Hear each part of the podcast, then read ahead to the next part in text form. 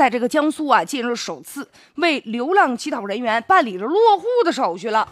这确实啊，也是一种进步，因为首批呢一共是二十名生活无着落，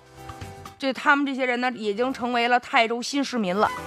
因为说最近这几年呢，这救助站呢先后就接收了二十名生活无着落的这些流浪的乞讨的人员，他们确实是生活困难的啊。这个可和那职业乞讨的那个不一样，他们滞留在当地都在三个月以上了，最长的都已经九年了。这些人呢有不同程度的智力啊、精神呢，还有肢体上的残疾。然后呢，他说不清楚自己究竟是谁，要能找着亲属，不就给他们送回去了吗？因为呢没有办法联络到亲属。所以又没有合法的身份，他们呢就不能享受到一些公共的福利，就不能办这个医保啊，享受到救助啊，或者这个流浪乞讨人员呢还办不了残疾证。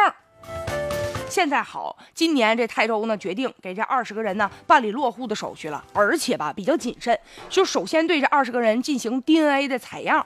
然后呢录入了指纹了，把他们呢这些信息放入到全国打拐的 DNA 系统进行一下比对，然后呢核实身份，看看他们是不是啊这个丢失的家属在找的，然后呢进行公示六十天。由于这些人你不知道他叫什么名啊，所以呢，就是公安局给他们起名，每人起一名。然后吧，究竟你说多大岁数哈？这个出生日期这就没没有说特别准确的了，那只能生日啊定为一月一号，大概吧，看他能长得年不年轻，长成什么样，然后根据这个长相给他估测一个年龄。当然了，如果说今后啊通过网络找到家里人了啊，那他们这个就公安局现在给他办这个户口，立马就能注销。